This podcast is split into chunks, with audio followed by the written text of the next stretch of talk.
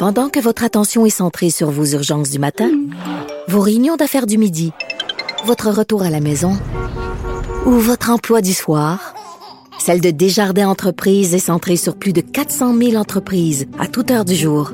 Grâce à notre connaissance des secteurs d'activité et à notre accompagnement spécialisé, nous aidons les entrepreneurs à relever chaque défi pour qu'ils puissent rester centrés sur ce qui compte, le développement de leur entreprise.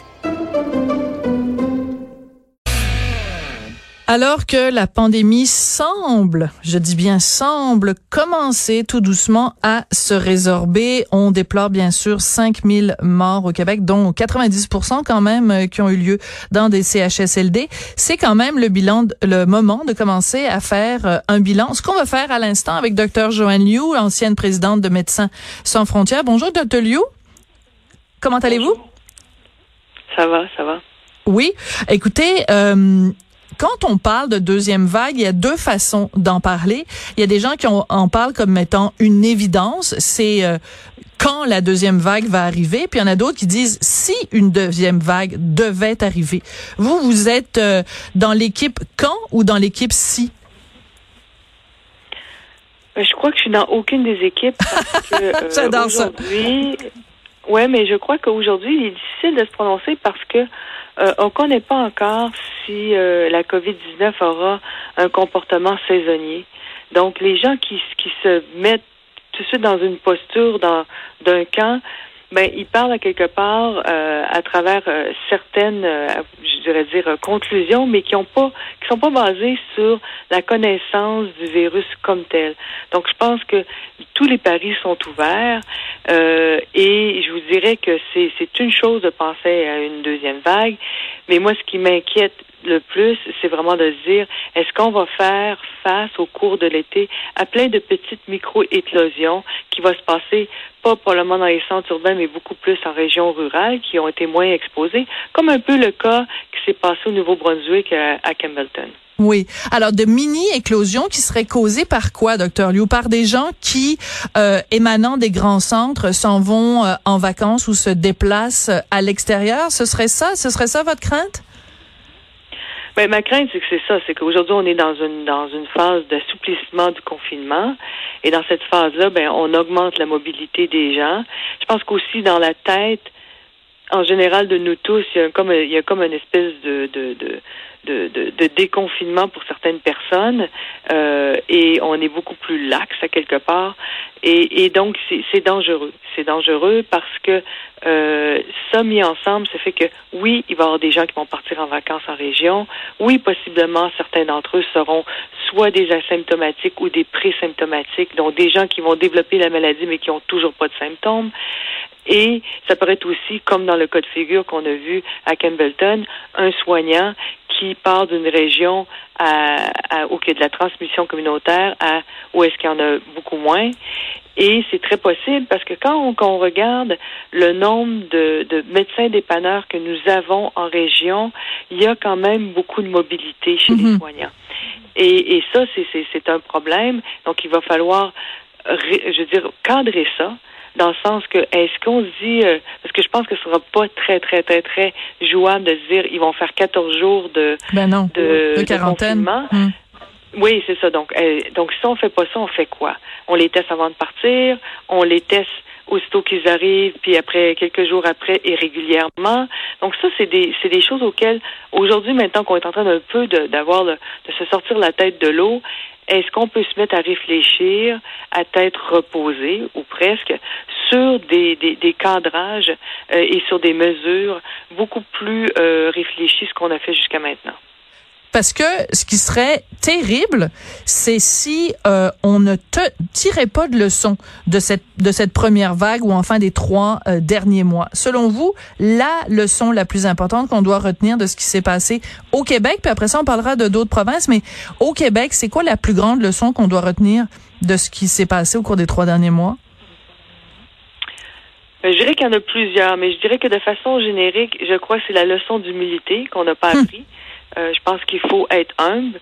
Moi, en, en, 25 ans de Médecins sans frontières, en, en essayant de, de, de, de combattre des épidémies, j'ai toujours dit que c'est un exercice d'humilité. Ça me surpris, j'ai fait des mauvaises décisions et après ça, j'ai appris à être extrêmement prudente dans mes prédictions. Hmm. Donc ça, c'est la leçon que j'espère qu'on va apprendre.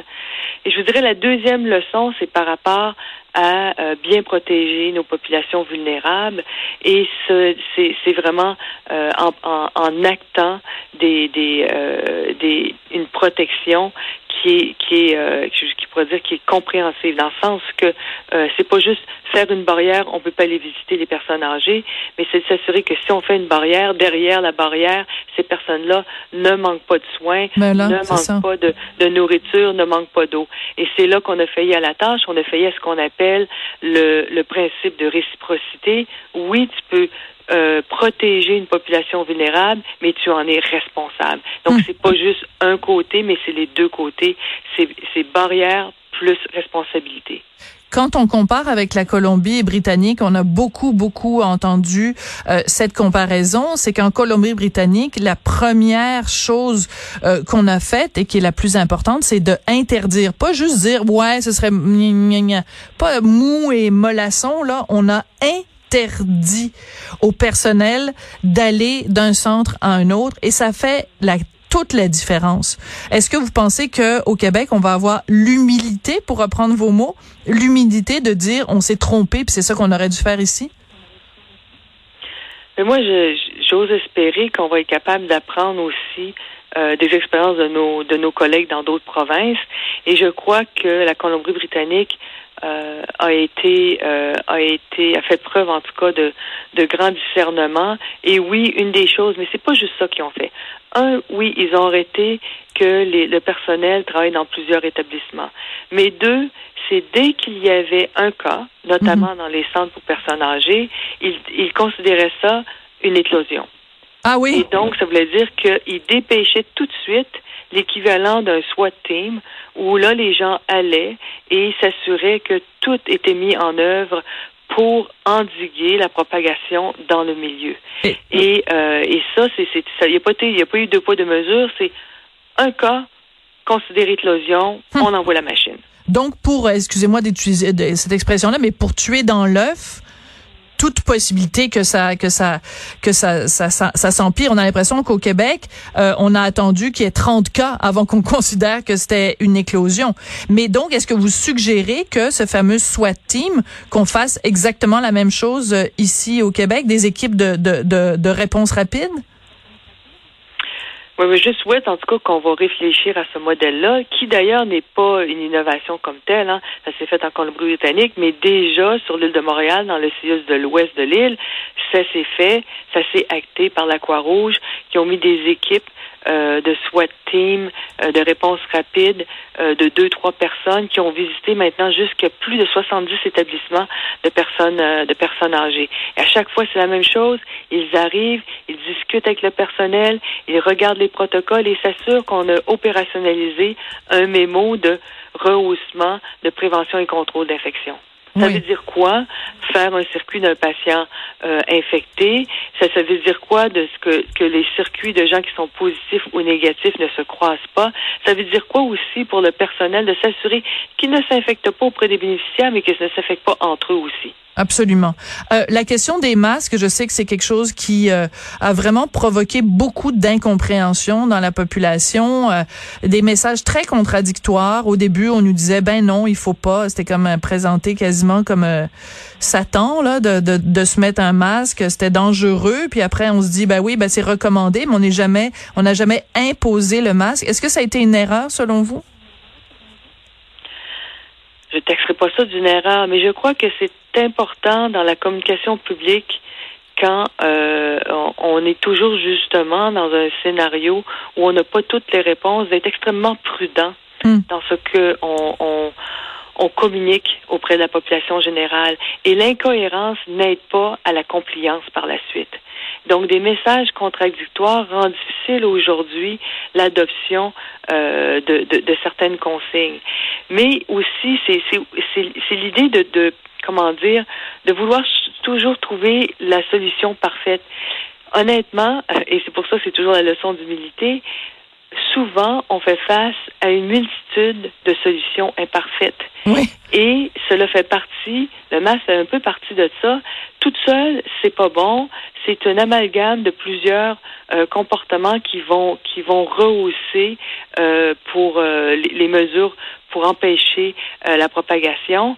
Et donc, moi, je fais partie, si vous parlez des camps, pour reprendre le début de notre conversation, c'est que moi, je fais partie des camps des masques à quelque part parce que je me dis, si seulement ça diminue de 10% ou de 20% ben voilà. la propagation, ben moi, je vous dis, ben j'achète parce que quand je suis dans mon dans mes soins intensifs à mon hôpital à Sainte-Justine et que j'ai j'ai j'ai j'ai 10 lits, ben un 10% là, c'est une personne qui aura pas de lit. Hmm. Moi, ça m'intéresse, 10% de moins. Absolument. Mais surtout que c'était très particulier au début parce qu'on nous disait non, non, non, le masque, on le recommande pas parce que ça donne un faux sentiment de sécurité. Puis en même temps, on nous disait, mais par exemple, euh, tousser dans votre coude. Ben, jamais je croirais, on n'est pas des enfants d'école non plus, là, jamais je croirais que euh, euh, tousser dans son coude, ça propage pas, tu sais, c'est pas une protection parfaite. Donc on nous disait non non le masque, il faut pas le faire parce que c'est pas parfait, mais tousser dans votre coude, ben là, je veux dire, on peut tousser dans notre coude et porter un masque, non? Je sais pas, on peut, on peut marcher puis mâcher de la gomme les deux en même temps, non? On, on est souvent polyvalent, l'être humain. oui. En tout cas, je comprends que vous euh, marchiez aussi euh, sur euh, sur des œufs et que vous fassiez attention, mais je pense qu'on on, comprend quand même entre les lignes. Vous, ce que je retiens de ce que vous dites, c'est l'incohérence dans le message public n'amène pas une adhésion complète et totale de la population. Quand on nous dit rouge un jour puis vert le lendemain, ben c'est difficile de, de, de faire confiance aux gens qui nous disent de quelle couleur on doit quelle couleur on doit préconiser. Docteur Lius, toujours passionnant de vous parler. Merci beaucoup, ancienne présidente de Médecins sans frontières, pour euh, cette analyse, ce bilan après après 5000 morts. Merci beaucoup. Merci, au revoir.